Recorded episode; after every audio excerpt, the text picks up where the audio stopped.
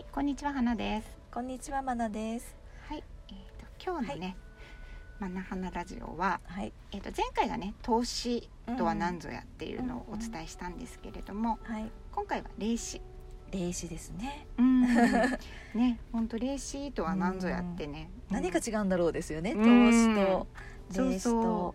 多分ねうん使ってる人もよくわからないでじゃないのかなっていうか、うんまあ私自身もそうだったんだけれども、うんでね投資霊視チャネリングって何が違うんだろうっていうね、まあ、そっからまあねちょっとマナさんの中でダダダって降りてきて、うん、もう本当私たちの見解で、あでもそういうことなんだろうなっていうところなんで。多分人によってね概念が違ってるかもしれないんですけど、うんうん私たちが思うい。ちょっと霊視とはこういうことじゃないかということを伝えさせていただきます。はい。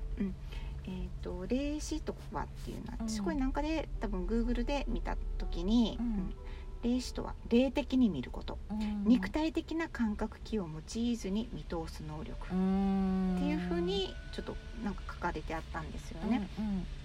で、えー、と肉体的な感覚を用いずに見通す能力って、うん。うんね、あの前回のね投資がうん第三の目とか、うんうんね後頭部とか、そうですね。あの言ったんですけれども、うん。うん。そのそういうこう肉体的なものを使わずに見通すんですようん。ね、霊的ってね、うん。霊的あ霊視って何なんぞやっていうね、うんうんうん。私はもう前にマナさんにうん「マナさん霊視だよね」そう。ね。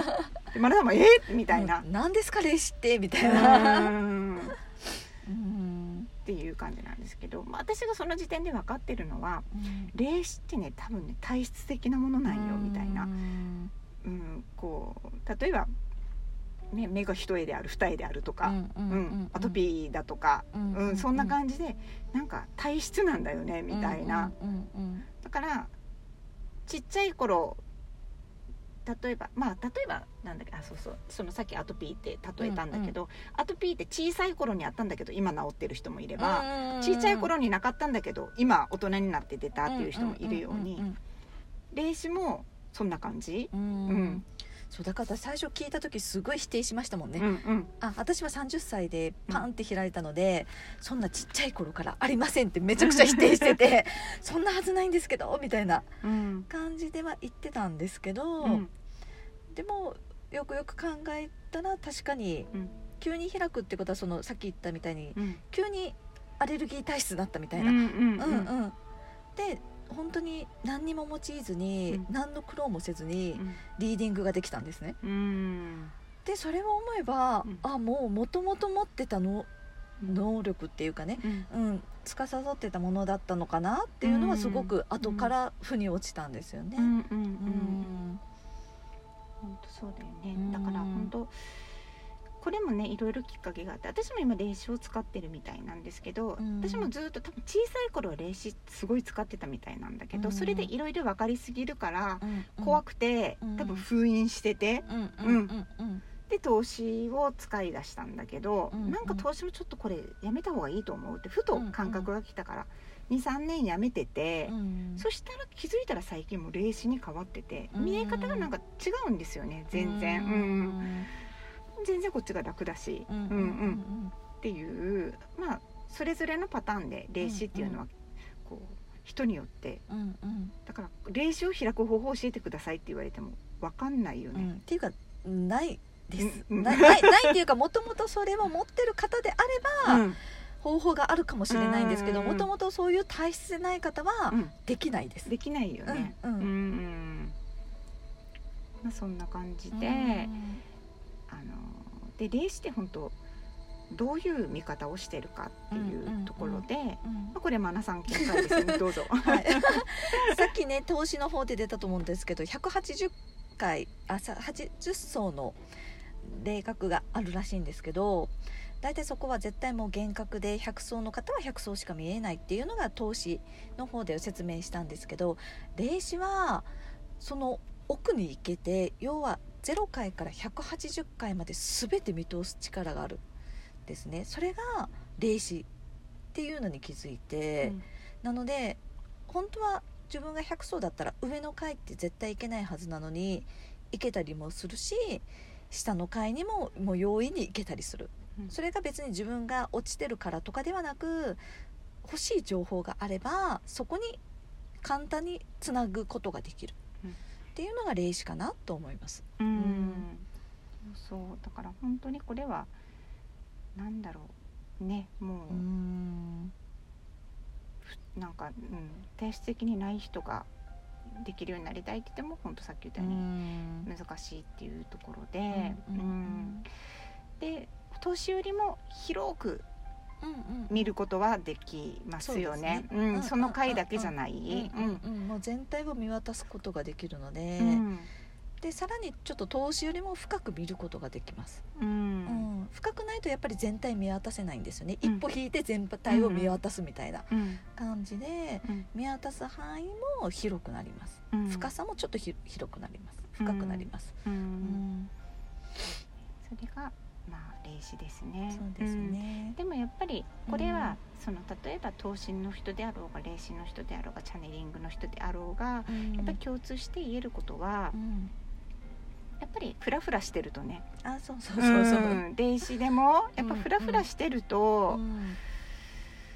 うん。ちょっと危ない部分はもちろんありますよね。うん。でも逆に本当に霊視の能力が高すぎて、要は現代病でうつ病になったりとかしてる人も私も実際見たのでそのうん。外部からのね、本当の声なのか自分の声なのかがもう分からなくってパニックになってっていう方は逆にスクールに行った方が落ち着いたりとかするパターンも見てきたしだから本当にもう自分が確立しないと霊視でもぶ大変なことになるっていうことですね全部。うん。うんそうそう。